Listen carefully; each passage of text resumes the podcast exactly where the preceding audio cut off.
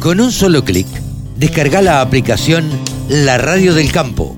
Después, solo tenés que ponerte a escuchar tu radio. Gustavo Ilíbaras, presidente de la de Ciara Sec. Eh, estuviste un poco áspero recién en el panel con, con el periodista porque no te gusta que se filtren las informaciones, ¿no es cierto?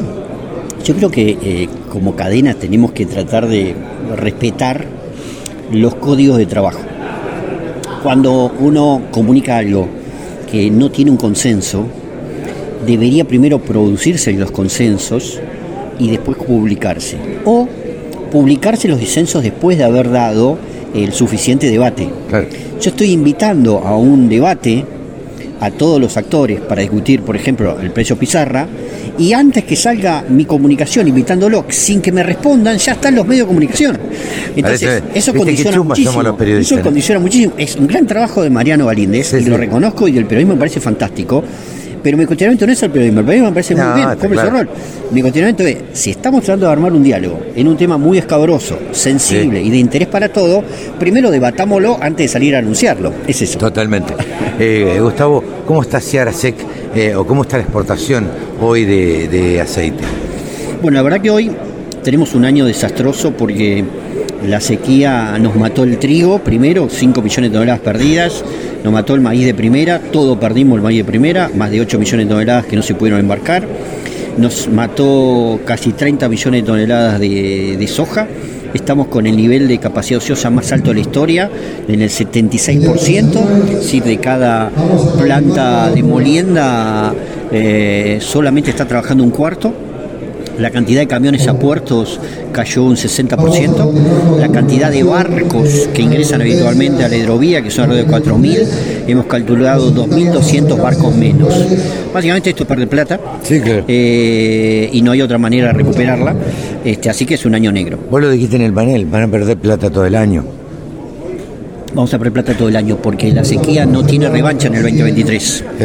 La sequía puede tener revancha en el 2024, pero para eso necesitamos eliminar muchas medidas distorsivas. Por eso insistí tanto en eliminar las resoluciones de volumen de equilibrio maíz y trigo, eliminar este, los fideicomisos y varias otras cosas más. Sos una- un activo participante eh, del Consejo Agroindustrial Argentino, has tenido mucho que ver en, en esta, este proyecto de ley que se le presentó al gobierno.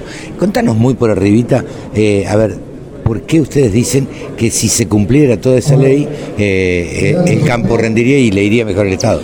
Bueno, primer tema de que tiene esa ley. Esa ley inaugura algo novedoso en el campo, que son 10 años sin que un gobierno cambie las condiciones.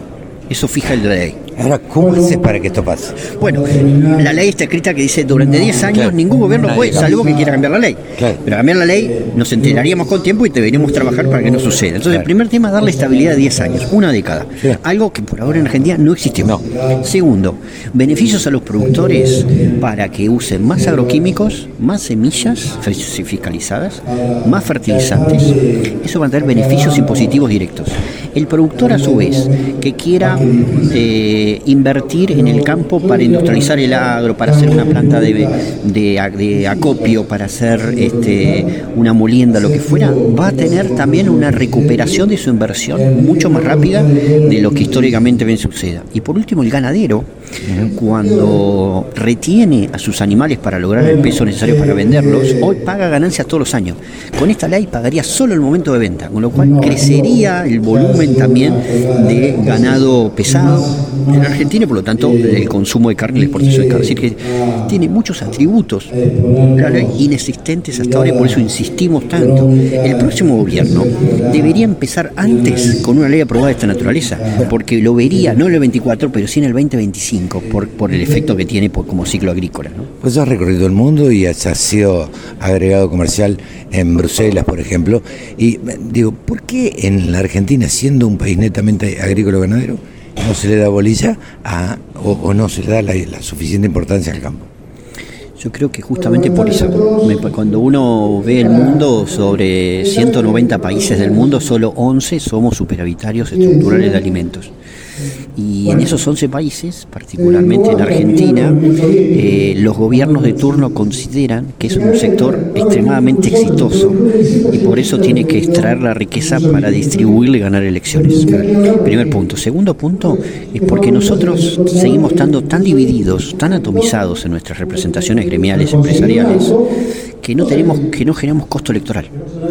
Nosotros nos quejamos, pero nadie pierde una elección. En Francia se queja el agro y ese primer ministro no es más primer ministro. Entonces, eso es lo que tenemos que lograr. Generarle un costo electoral a la política. Ese día los políticos se van a preocupar por el agro. Muchísimas gracias, Gustavo. El sector agroindustrial es el que más mano de obra ocupa en la Argentina. Nos merecíamos una radio. www.laradiodelcampo.com